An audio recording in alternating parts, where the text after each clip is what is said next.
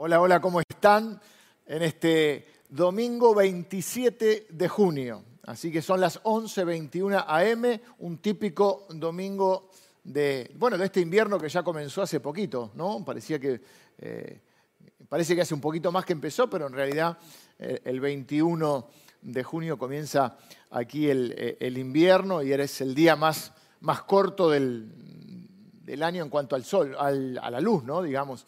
Así que a partir, a partir de ahora va a comenzar eh, de a poquito a cada día eh, amanecer un poquitito antes y oscurecer un poquito después. Así que, pero bueno, eh, este, hace muchos años un, político hizo famosa la frase hay que pasar el invierno. A los que no nos gusta tanto el invierno, este, sabemos que, que, bueno, como todo, es necesario también y, Dios dice la Biblia que hizo todo hermoso en su tiempo. Así que, y nosotros tenemos que pasar un invierno también diferente, sin poder congregarnos de forma presencial. Pero quiero saludarles a todos y, bueno, decirles que estamos con, bastante expectativa de poder reunirnos eh, prontamente, si las cosas siguen como se esperan. Y, bueno, el plan de vacunación avanza y, bueno, ya pasa un poco este, esta segunda ola, aunque hablan también de una tercera ola, nunca se sabe, nosotros eh, es día a día y nosotros los cristianos caminamos por fe.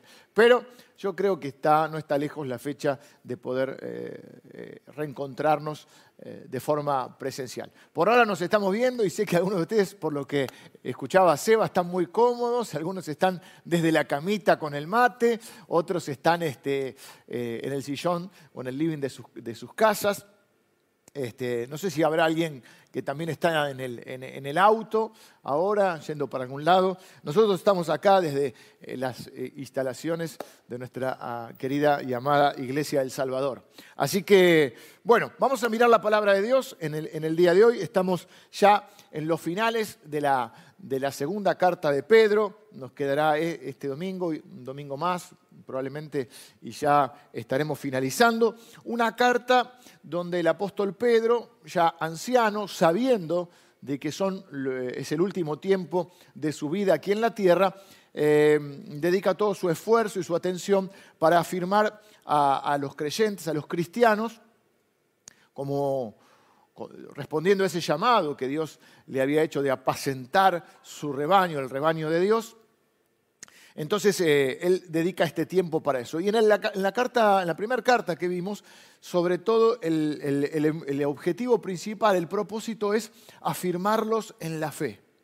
Venían tiempos difíciles y les recuerda quiénes son. Les dice, ustedes son elegidos de Dios, pero recuerden que son extranjeros en esta tierra, son peregrinos, estamos de paso, este no es nuestro hogar definitivo. Mientras atravesamos esta vida, mientras viajamos eh, por, esta tierra, en este, este tiempo-espacio, eh, la iglesia es nuestro hogar, pero tenemos un hogar definitivo. En la segunda carta, eh, además de seguir alentándolos en la fe, a muchos de ellos que incluso estaban expatriados por todo lo que era la zona de Asia Menor, lo que hoy es Turquía, también quiere afirmarlos en la palabra de Dios, porque comienzan a haber corrientes y, de pensamiento que empezaban a poner en duda cosas de la palabra de Dios, incluso dentro de la iglesia había comenzado a haber falsos maestros, maestros equivocados, falsos profetas. Algunos hasta negaban la segunda venida del Señor, con lo cual se,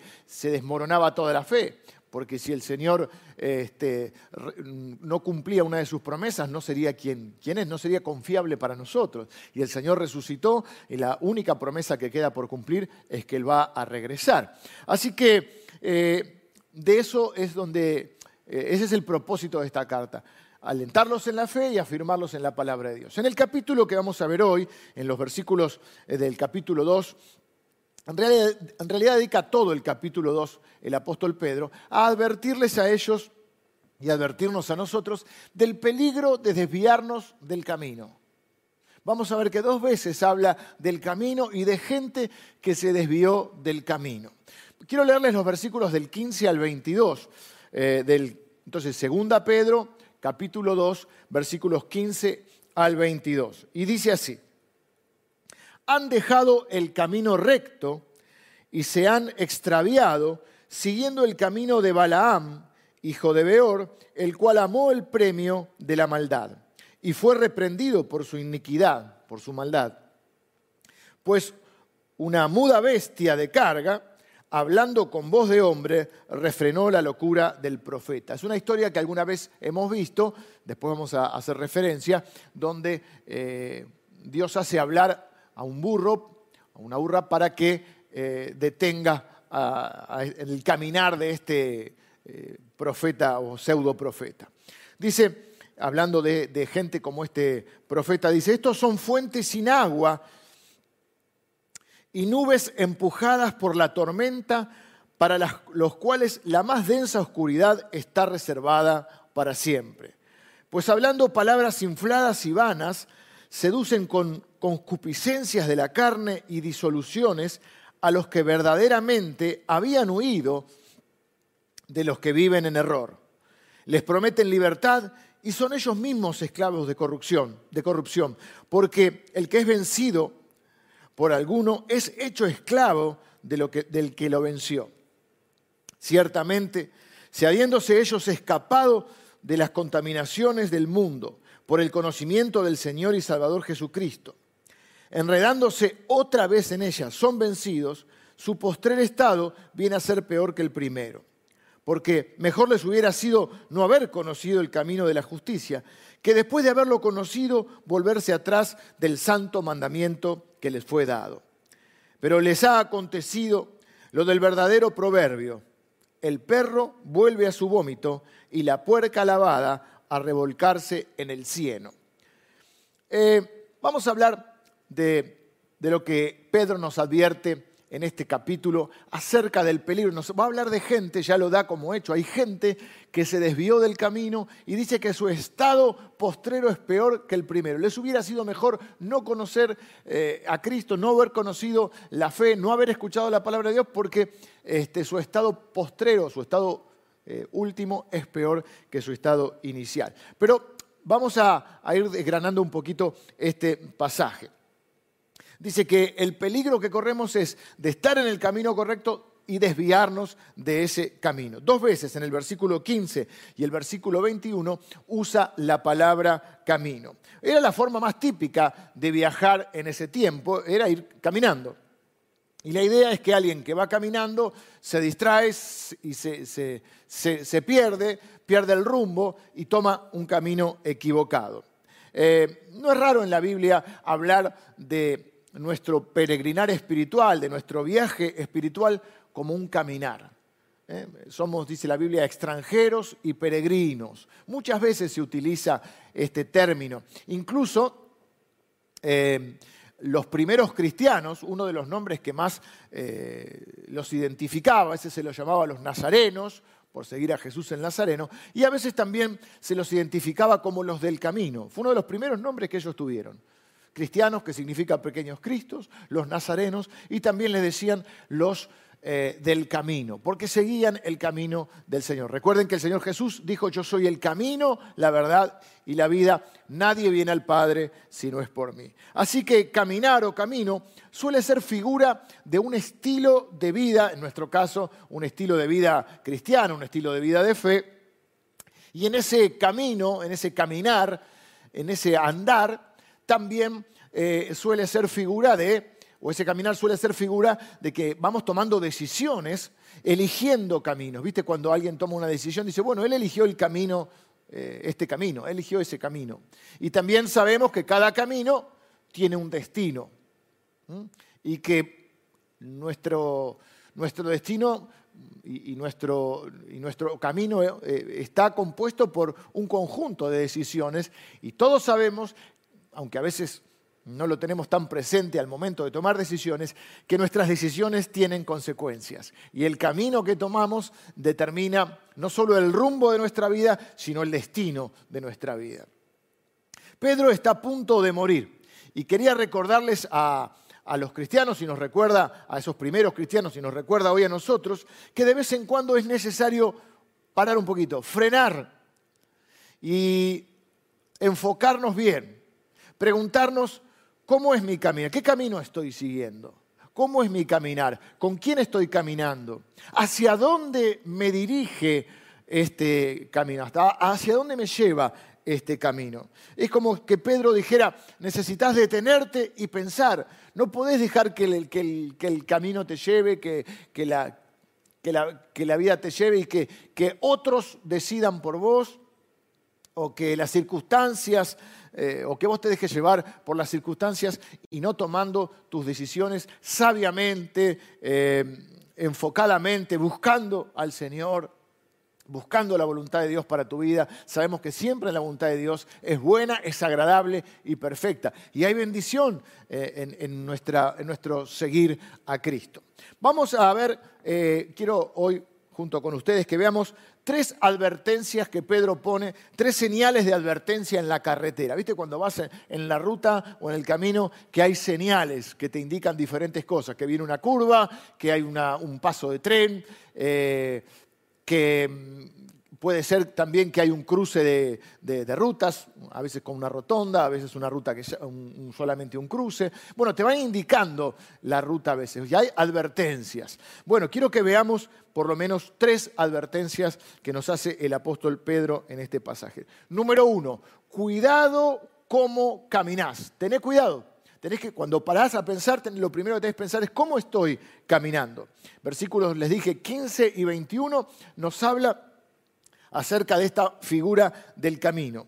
Y Pedro habla en estos versículos de personas que se desviaron del camino y como consecuencia perdieron el rumbo. Miren, en todo el Nuevo Testamento podemos encontrar un montón de versículos y de pasajes donde los diferentes escritores del Nuevo Testamento, sobre todo el apóstol Pablo, nos va a hablar y nos va a advertir, nos va a hablar mucho acerca de, tener cuidado, de no desviarnos del rumbo correcto, del camino que Dios tiene para nosotros. Por ejemplo, en 2 Corintios capítulo 11, Gálatas capítulo 1, Efesios capítulo 4, todas cartas escritas por el, apóstol Pablo. Pero en Hechos capítulo 20 también, escrito por, por Lucas, vemos también este tipo de advertencias. Y en Efesios, quiero eh, recordarles Efesios 5, eh, capítulo 5, versículo 15, eh, dice, el apóstol Pablo dice, mirad pues con diligencia cómo andéis. Fíjense cómo están caminando, fíjense dónde pisan. ¿eh? no como necios, sino como sabios, aprovechando bien el tiempo porque los días son malos. Los días son complicados. Cuanto más complicada es la vida, más sabio tenés que ser. y dice que aproveches bien eh, cada momento de tu vida. Por tanto, no seáis insensatos, sino hay un contraste entre ser insensato, eh, no tener sensatez, eh, ser insensatos, sino entendidos de cuál sea la voluntad del Señor. La mejor manera de encontrar sabiduría es en el Señor, es buscar en la palabra de Dios, es buscar la voluntad de Dios para nuestra vida. En los momentos que tenemos que tomar decisiones, en cada caminar diario, eh, tomamos, en cada día tomamos un montón de decisiones, algunas más importantes, otras menos, pero toda nuestra vida está signada por decisiones. De eso, a eso se refiere cuando habla del caminar. Algunas cositas, caminar no es quedarse quieto, así que ser sabio y ser prudente no significa que no avances, que no sigas caminando. De hecho, la Biblia nos llama a caminar por fe. ¿Eh? Y muchas veces eh, también vamos a ver esta figura de que no andamos, por ejemplo, la dice, no andamos por vista, sino que andamos por fe. Es decir, que no solo nos guiamos por las cosas que se ven, por los sentidos naturales, sino que también Dios nos ha dado sentidos espirituales. Eh, así que la fe no es pasividad, hay que caminar. Está bien que a cada en cada, hay momentos en la vida, es cierto que algunos puede, puede citar un versículo que dice, estad quietos y conoced que yo soy Dios. Bueno, hay momentos para estar quietos, hay momentos para eh, frenar, como acá dice el, apóstol Pedro, para repensar eh, y, y, reenfocarnos si es que hemos eh, si hemos perdido el rumbo o si no estamos seguros de qué rumbo estamos tomando, cómo es mi caminar, con quién estoy caminando, hacia dónde me lleva este camino. Hay momentos, pero luego hay que ponerse en marcha. La fe no es pasividad, la fe dice la Biblia que sin obras es muerta. Eh, Jesús le dijo, por ejemplo, a un paralítico, levántate, toma tu lecho y anda. No le dijo acomodate en el lecho, quédate ahí y espera que Dios te lleve. Fe no es esperar que Dios haga lo que nosotros tenemos que hacer. Fe es hacer lo que nosotros creemos que Dios nos manda hacer. Porque la fe sin obras es muerta, no tiene sentido. Caminar no es estar quieto, pero caminar tampoco es correr. Cuando la Biblia usa otra figura que a mí me gusta mucho en el libro de Hebreos, que es el de una carrera. Es cierto, es una carrera. El apóstol Pablo lo usa también en algún otro eh, pasaje. Pero no es una carrera de 100 metros, es una maratón. Es, toda la vida. ¿eh? Hasta llegar al final de nuestra vida y dice poder recibir el premio de parte del Señor. Dice el apóstol Pedro, he eh, acabado la carrera he peleado la buena batalla, he acabado la, es otra figura, eh, porque la vida a veces es una lucha, eh, he, peleado la buena batalla, he acabado la carrera, he guardado la fe. Y me está, dice, por lo cual me está eh, reservado el premio, la corona de justicia. Así que existe un peligro que es el de, atolondrarnos, de tomar decisiones apuradas, emocionales, de querer ir más rápido que Dios. Isaías capítulo 28, versículo 16, dice, el que creyere no se apresure. No te apures, no quieras jugar a ser Dios, no quieras forzar cosas antes de tiempo. Miren, esto es interesante, lo aprendí hace un tiempo de un pastor que quiero mucho, por el cual estamos orando, el pastor Carlos Mraida, que ya está mejorando, está en su casa, pero sigue con tratamiento de rehabilitación. Así que seguimos, eh, le mandamos todo nuestro cariño, nuestras oraciones y, un abrazo para él. Una, vez este, me enseñó esto, miren, dice que eh, Isaías capítulo 28, versículo 16, dice, el que creyere no se apresure. Pero en el Nuevo Testamento se cita a Isaías 28 tres veces, dos veces en romano en Romanos y una vez en Primera Pedro. Y en las tres se cita tal cual este versículo, el que creyere, pero en vez de decir no se apresure, dice el que creyere no será avergonzado. A veces caemos en vergüenza porque nos apuramos. Así que no te apures para no pasar vergüenza. ¿eh? No te apures, no te atolondres. No quieras ser Dios o no quieras ser el Espíritu Santo controlando las cosas que no podés controlar. Caminás en fe, superás el estancamiento, es verdad, pero no corres, caminás. Te decía que en Hebreos habla de una, una, una, maratón, esa es la idea que da, la idea del maratonista. Y, y dice que tenemos que tener puestos los ojos en Jesús. No podemos correr mirando, no sé si lo intentaste alguna vez, ir corriendo y mirar para, los costados. Podés hasta perder el equilibrio. Entonces muchas veces el problema es cuando nos olvidamos eh, de, Dios o nos soltamos de la mano de Dios porque por ansiedad, por emoción, por, eh, porque las cosas a veces llevan tiempo y no salen como esperamos, nos soltamos de la mano de Dios y queremos hacer nuestra, hacerlo a nuestra manera. ¿eh? Y así a veces eh, caminamos solos, caminamos sin Dios. Así que la justa velocidad, sin el temor que te, digamos, que te, que te paralice, pero tampoco sin eh, la ansiedad que te apure. No te apures, sobre todo cuando tenés que tomar decisiones importantes de tu vida y que van a, a tener como toda decisión consecuencia. Estás eligiendo caminos, estás eligiendo rumbos. No te apures. Eh, los hombres no nos gusta ni preguntar mucho cuando manejamos. Y yo tengo un problema cuando quiero ver el, GPS, si, es hablado, bien. Si no, aunque a veces discuto también con el GPS, porque GPS no conoce algunos barrios, te quiere mandar a veces por algunas zonas que por ahí eh, hay calles que no están tan, tan buenas, ¿no? Pero si, por lo menos si lo vas escuchando, va bien. El problema es cuando tengo que mirar el, el mapa en el celular. Yo que tengo un celular un poco más grande, no veo y manejar y verlo, no. Cuando era más jovencito tenía una Filcar, trabajaba por un montón de zonas con el auto y llevaba siempre la Filcar. Pero a veces vos crees que estás más o menos ubicado, que no te paras mucho a ver, no querés parar y, por apurarte no mirás eh, la Filcar, o la Filcar quedó vieja, es eso para los mayores de, de 50, y si no, los más jóvenes, no mirás el celular, no mirás el mapa. Y crees que sabés y crees que estás seguro por el camino que vas, y por ahí te estás equivocando y terminás en cualquier lado. Dios nos dejó su palabra como guía. Dice que es la, linterna, la luz, la lumbrera, dice, que la palabra alumbra nuestro camino. No te apures, no te apures. No dejes que la ansiedad, el, exceso a veces de emociones, a veces el corazón eh, galopa y hay que frenar. Y hay que tomar buenas, buenas decisiones. Cuando era mm, más joven, durante muchos años jugué al handball. Y siempre me acuerdo eh, que eh, jugábamos seguido y, ya en liga, no profesional, porque era amateur, pero sí en liga de federación. Y el entrenador siempre nos decía, mente fría en cuerpo caliente. Yo me acuerdo siempre esa frase, mente fría en cuerpo caliente. Y, las, decisiones importantes las tenés que tomar con sabiduría, con calma. Eh, caminar no es estar quieto, caminar no es correr, caminar tampoco es saltar. ¿Por qué digo esto? Porque hay gente que anda a los saltos. Un día están allá arriba, otro día están allá abajo. Un día van un tiempo a la iglesia y quieren ganar el mundo para Cristo y quieren ser misioneros. Al mes siguiente están bailando arriba del bafle. Al mes siguiente ya no se congregan. Al mes siguiente ya dejan de reunirse en el grupo de, la iglesia y eh, tienen compañías que, que, quizá no son buenas influencias.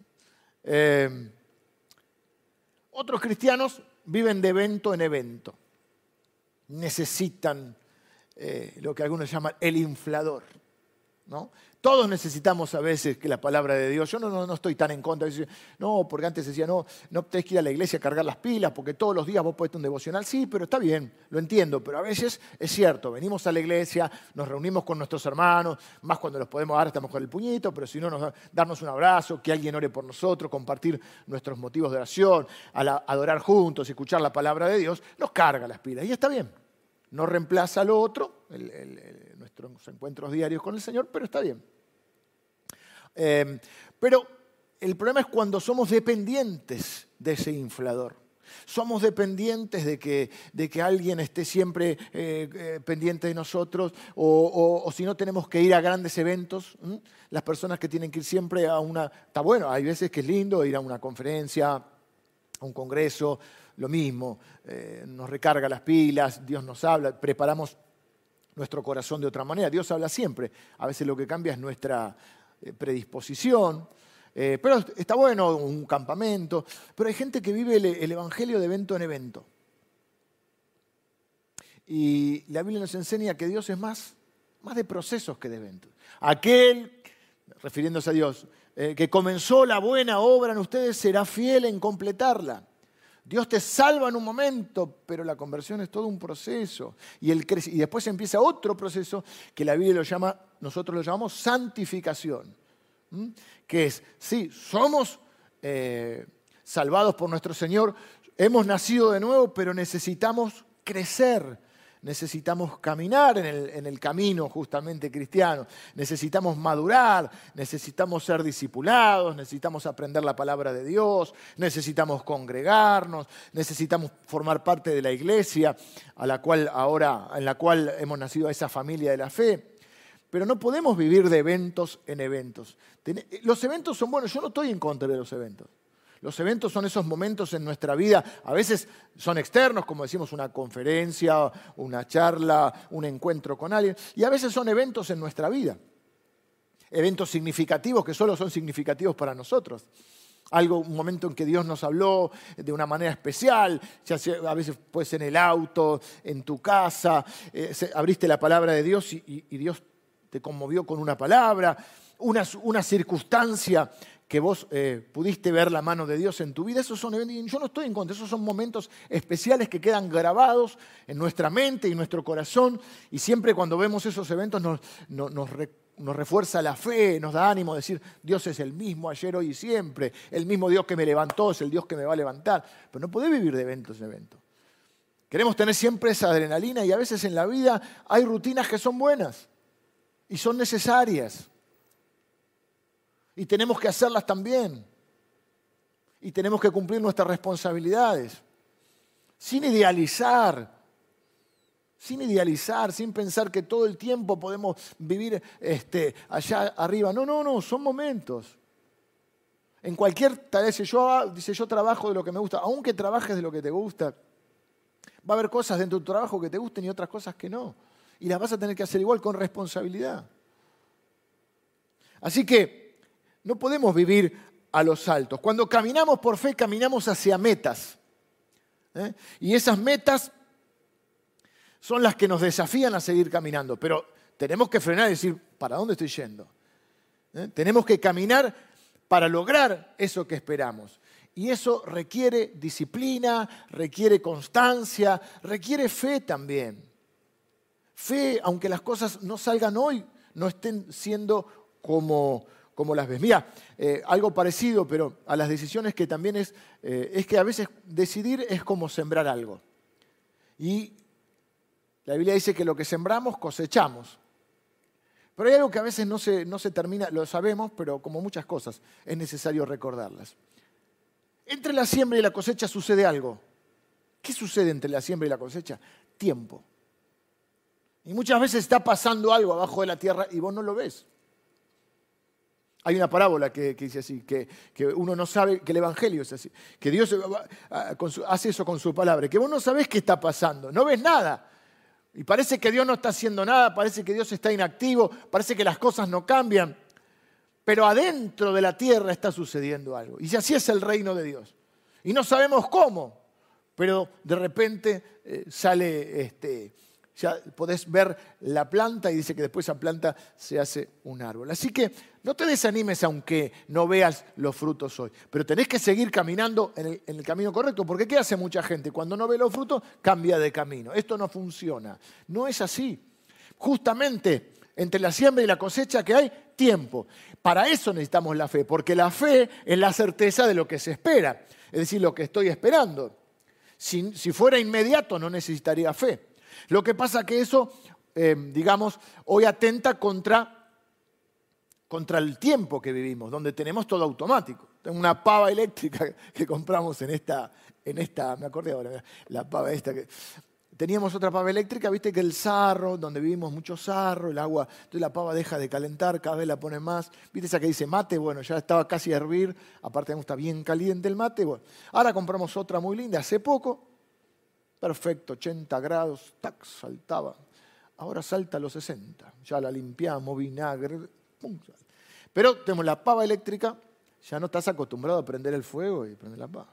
El microondas, el hornito eléctrico, el celular para, ya sabes, todo ahí. Necesitas, antes yo para preparar un mensaje necesitaba eh, libros, tengo una biblioteca, va, biblioteca, unas repisas grandes, y buscar un versículo. Ahora se estaca, apretas un botón y sale todo, todas las versiones de la Biblia, tengo todo. Entonces eso atenta contra esta idea de esperar. Vivimos en el, en el ya, en el rapi.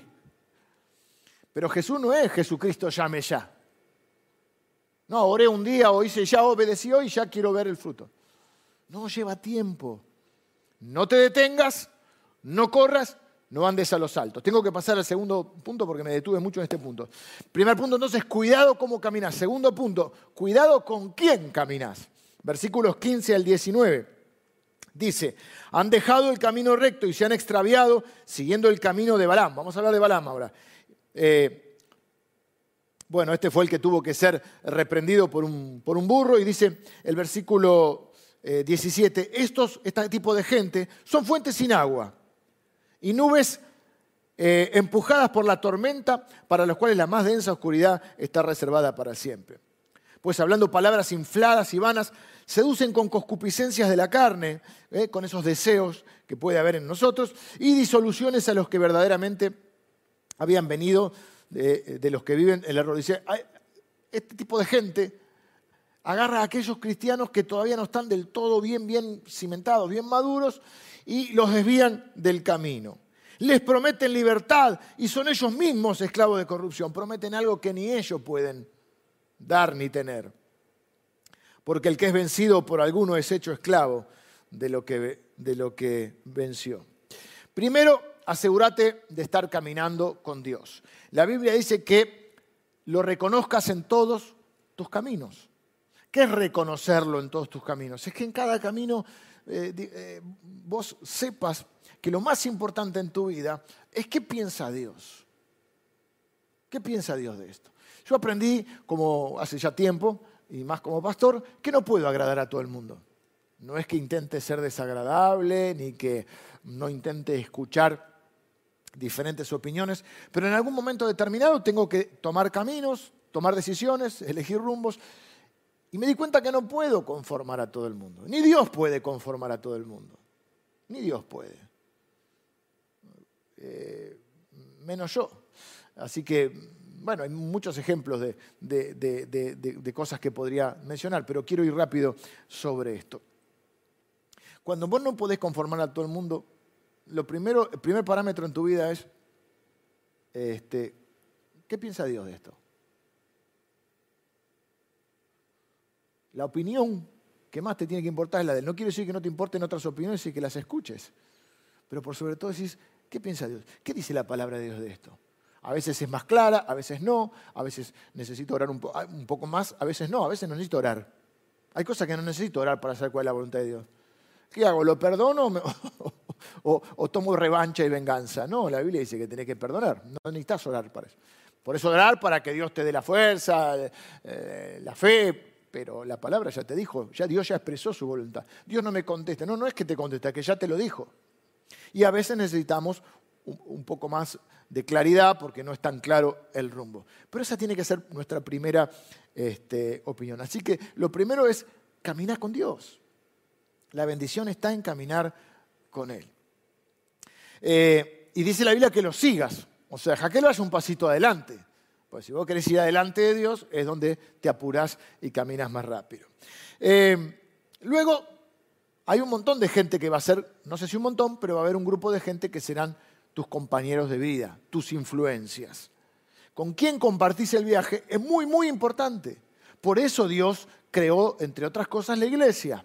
La idea de Dios era esa, ¿eh? que pudiésemos muchas veces en la Biblia, y creo que el otro día no sé por qué Lili, mi esposa, estaba eh, en un Zoom con algunas líderes eh, de la iglesia y me pareció oír, yo estaba en otra reunión, en otro lado, pero a veces se mezclan los Zoom y escuchaba que hablaban de unos a otros, unos a otros. me iba a meter en la conversación, pero yo no me tengo que meter porque yo estoy en otra reunión, no tengo nada, pero de cuántas veces la Biblia habla de unos a otros. Y recordé que el pastor Emilio una vez, que yo estaba eh, estudiando sobre esto de unos a otros, me había pasado, lo debo tener, tengo, tengo toda la computadora, después tengo, antes era más escrito a mano, tengo un maletín, y un bibliorato con todos los mensajes de antes y estudios y cosas. Debe haber estar ahí todavía. Hasta hace un tiempo a veces los revisaba, ya no ahora, y mi mujer se reía y dice, ¿qué está buscando? Y porque tengo una idea que me acordé de una vez. Bueno, y él, el pastor Emilio me había pasado toda una lista de, versículos en la Biblia donde se hablaba de perdonar unos a otros, amar unos a otros, ayudarse unos a otros. Bueno, eh, ¿por qué estaba diciendo esto? No tengo la gente hoy acá que me diga por qué estaba diciendo esto. Digo, porque Dios creó la iglesia para que nos apoyemos unos a otros, para que compartamos el viaje. Por eso lo llama la familia de la fe. Porque no se puede vivir el Evangelio solo. Y porque la autoridad y el poder se han sido dado a la iglesia cuando vos formas parte de esa iglesia. Y si vos querés triunfar y querés salir adelante, tenés que rodearte de la información correcta y de la inspiración correcta de personas que te inspiren, que inspiren tu fe, que te inspiren con su ejemplo, que te inspiren con su, con su palabra. ¿eh? Personas que, te tiren para arriba, no para abajo. Que te, que ayuden a seguir al rumbo correcto, porque a veces es difícil, porque Jesús dijo que el camino eh, que te lleva a la bendición es el camino angosto, no el camino ancho. Pero a veces es difícil el camino eh, angosto. Recuerdo siempre la película que me gusta mucho a mí, que es em, esta película que, baila tango al Pacino, Perfume de Mujer. Y en un momento dice, yo siempre supe en las encrucijadas de la vida, en los cruces, en los momentos difíciles, siempre supe lo que era correcto, pero muchas veces no lo hice porque era muy angosto. Siempre supe el camino que era correcto, pero muchas veces no lo tomé porque era muy difícil. Y muchas veces en la vida necesitamos en esos momentos, cuando sabemos que la decisión que tenemos que tomar es difícil, es la correcta, es la voluntad de Dios, gente que nos inspire para ese lado, no gente que nos lleve para otro lado.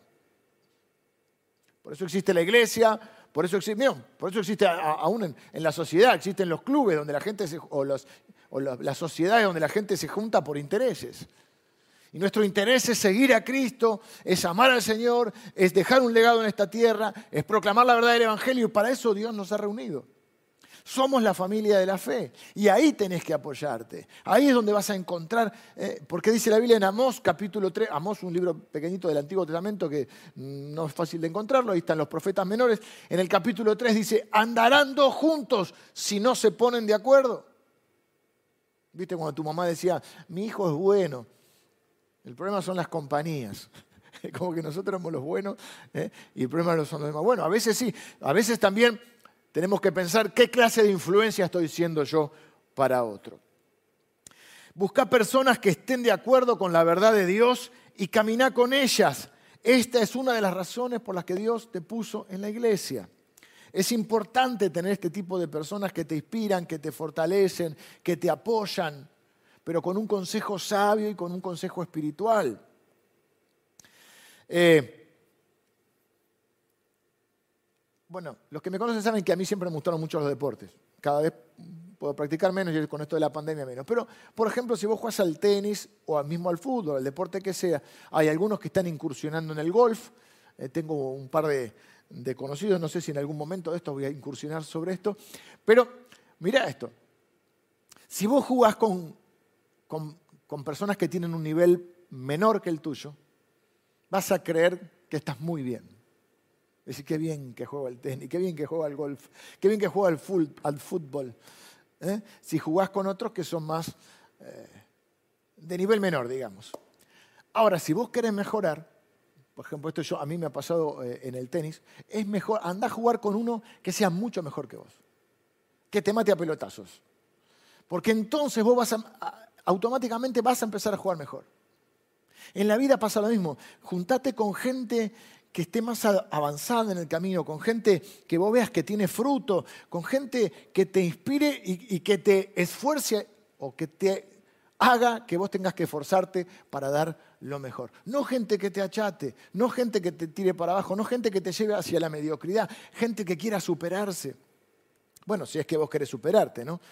También advierte, sobre las malas compañías. Les leí ahí de, de Balaam, era una especie de pseudo profeta o un profeta gentil llamado, eh, la historia la hemos contado en algún momento, para convocado por un rey enemigo del pueblo judío para maldecir a los judíos. Y bueno, como le ofrecieron mucha plata, en medio que agarró viaje ahí, hasta que en un momento del viaje, la burra en la cual él iba eh, de camino, eh, bueno, Dios hace que esa burra habla y le y lo, detenga a, este profeta. Y habla de él.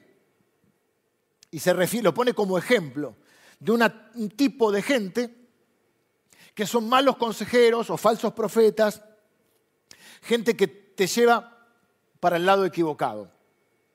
Y le llama, en el versículo 17, fuentes sin agua. Eh, gente que parece, porque la gente está sedienta. Está sedienta, hay gente que, hay una sed innata en nosotros que el propio Dios puso, que es una sed espiritual. Necesitamos algo, queremos vivir una espiritualidad, queremos vivir mejor. El problema es que mucha gente quiere esa espiritualidad sin Cristo, sin el Evangelio, sin la palabra y sin obedecer a Dios. Y toda espiritualidad sin Dios es un terreno peligrosísimo. Y por supuesto, eh, negativo. Pero son gente, dice, esta gente, estas son fuentes sin agua. No hay refrigerio en ellos. No hay bendición para tu vida. Son gente que está seca. Parecen, son fuentes. Vos te acercás porque parece que tiene agua, pero no la tienen. Son falsos maestros, falsos consejeros. No sé si bien o mal intencionados, puede haber de todo, pero es gente que no es una buena influencia. También le llama eh, neblina llevada por la tempestad, o acá dice, depende de la, traducción, nubes empujadas por la tormenta. Son nubes que no tienen lluvia, que viene el viento y se las lleva.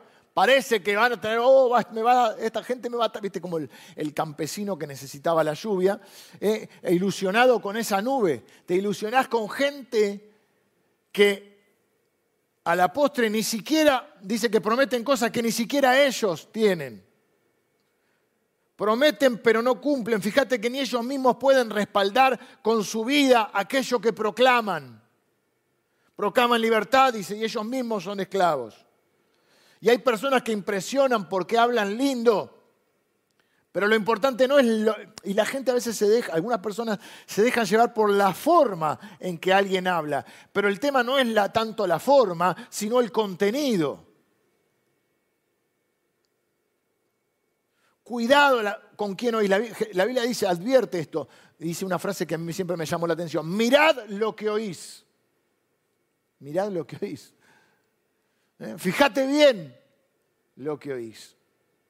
Porque es mentira que no te influye. Todos nosotros, todos los seres humanos, vivimos y hemos, eh, hemos sido creados para vivir, eh, somos seres gregarios, es decir, somos, hemos sido creados para vivir en relación con Dios y con las personas. Por eso esa necesidad innata de buscar lo espiritual, porque estamos creados para eso, estamos cableados así. Entonces, es mentira que no, a mí no me influye nadie. A todos, todos somos influidos. Me acuerdo ahora que, que escritor decía, que el hombre es él y sus circunstancias.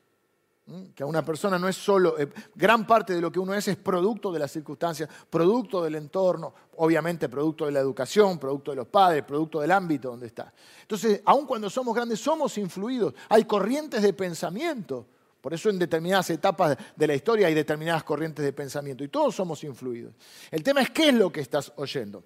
Tesalonicenses, primera Tesalonicenses 5:21, dice que tenemos que tratar de aprender a discernir. ¿Eh? Es una linda palabra, dice, examinadlo todo, dice primera Tesalonicenses 5:21, examinadlo todo, retened lo bueno. No dice que te cierres, que seas un, o por temor no puedas escuchar nada. No, si tenés convicciones, tenelas, podés estar, cuanto más convicciones tenés, más podés estar abierto a escuchar otras opiniones, aprender de otros, enriquecerte.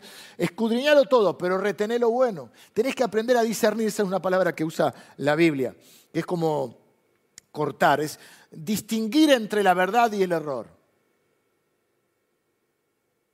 Te voy a dar a mi modo de ver, tres pruebas rápidas, porque ya estoy casi sobre la hora, tres pruebas para poder ayudarte a discernir si es un buen consejo, si es un buen maestro o si es una buena influencia. Número uno, el carácter. ¿Esa persona tiene fruto? Acá dice que prometen una cosa que no pueden dar, libertad. Personas que tienen eh, opiniones para darte, consejos para darte, ¿le funciona? ¿Tiene fruto en su vida? Porque hablar hablamos todos. Y muchos podemos hablar lindo, pero hay contenido y ese contenido es coherente con el, fruto de su vida. Segundo, la creencia. Para, yo estoy buscando la dirección divina, soy un cristiano en un caminar espiritual. Entonces, cuando hablo con esa persona, ¿qué piensa esa persona de Jesús? ¿Qué piensa esa persona de Dios? ¿Qué piensa de la Biblia? Para saber ¿Qué grado de autoridad le otorgo a esa palabra? Carácter, creencia y consecuencia. ¿Cuál es el efecto que produce esa persona en su entorno? Es una persona que enriquece, es una persona que une, es una persona que, donde, que produce paz, armonía, alegría, o es una persona que produce discordia. ¿Qué produce en su entorno? ¿Por qué personas me voy a dejar influenciar? Porque no es que no te dejes influenciar, todos nos vamos a todos somos influencia, podemos ser influencia positiva o negativa sobre los demás y todos vamos a ser influenciados. El tema es por quién. Tercero, y termino. Número uno, entonces, cuidado, cuidado cómo caminas. Segundo, cuidado con quién caminas. Tercero y último, cuidado hacia dónde caminas. Versículos 20 al 22. Dice, ciertamente, bueno, vamos a leer el 21, porque mejor les hubiera sido no haber conocido el camino de la justicia que después de haberlo conocido volverse atrás del santo mandamiento que les fue dado. Pero les ha acontecido lo del verdadero proverbio. El perro vuelve a su vómito y la puerca lavada a revolcarse en el barro. Es fuerte la figura, es dura pero es así. Dice, bueno, que mucha gente comienza el camino con mucho entusiasmo, pero luego por influencias, eh, bueno, por propias decisiones también, por supuesto, por su forma de caminar, por esto que hablamos, y también por influencias, por escuchar, de los que nos está advirtiendo acá, es de las malas influencias que te desvían del camino, por escuchar, dice, que les pasa que personas que empezaron el camino pero todavía no estaban bien maduras, se dejaron influenciar por malas influencias de tal manera que volvieron a su viejo camino, a su viejo eh, rumbo. Y dice, el perro, y pone esta figura que es terrible, pero es un proverbio, el perro vuelve al vómito y la cerda que está bañadita vuelve a revolcarse en el barro. Cuidado con el final de tu caminata. ¿eh? Fíjate que la mayor parte de la gente quiere buscar espiritualidad, pero la busca en cualquier lado. No quiere este, a Dios no quiere el gobierno de Dios en su vida, no quiere la palabra, no quiere la verdad del Evangelio. Entre paréntesis, eh, cuidado con esto, ¿eh? puede ser una persona espiritual y no ser una persona salva. Jesucristo dijo, yo soy el camino, la verdad y la vida. Nadie viene al Padre si no es por mí. Jesucristo es el único camino. Así que cuidado con, eh, cualquier tipo de espiritualidad.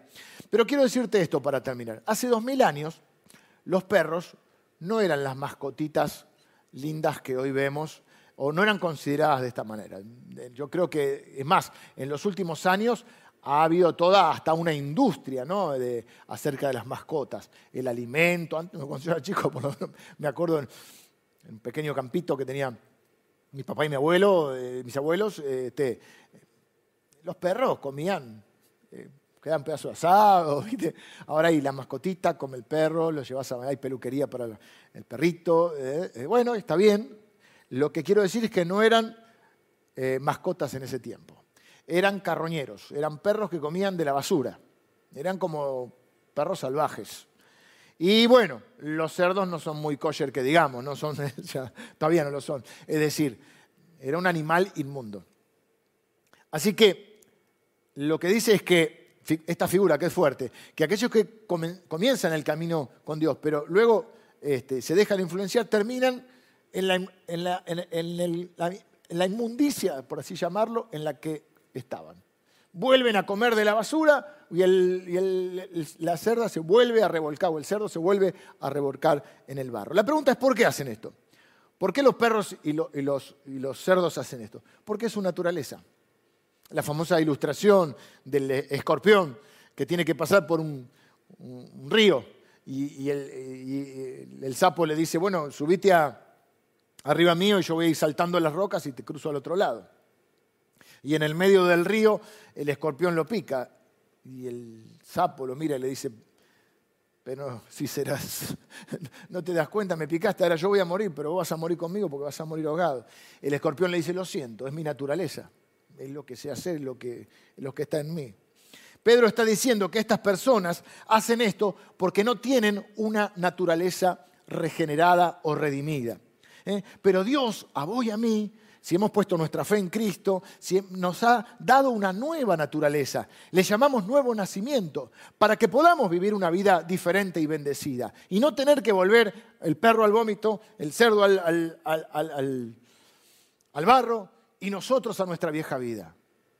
Por eso la Biblia nos llama siempre a despojarnos permanentemente de esa vieja manera de vivir. Tengo que terminar porque se me fue la hora. No quiero eh, llevarte más tiempo. Pregunta final. ¿Dónde termina tu caminata?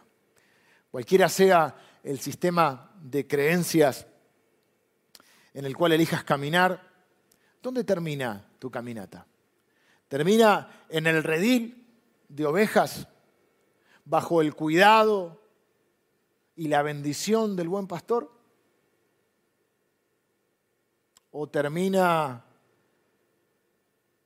en el lodo, en, estos animales que vuelven a la basura, a lo inmundo? ¿Termina bajo la bendición de Dios, bajo el cuidado del buen pastor? Siempre bajo su cuidado, bajo su bendición, bajo su obediencia está la bendición. ¿Qué rumbo estás tomando? Esas decisiones que tomas hoy que parecen que, que están bien porque te prometen falsas felicidades, no sé si está bien dicho, o falsas ilusiones. Te prometen cosas que no te van a dar.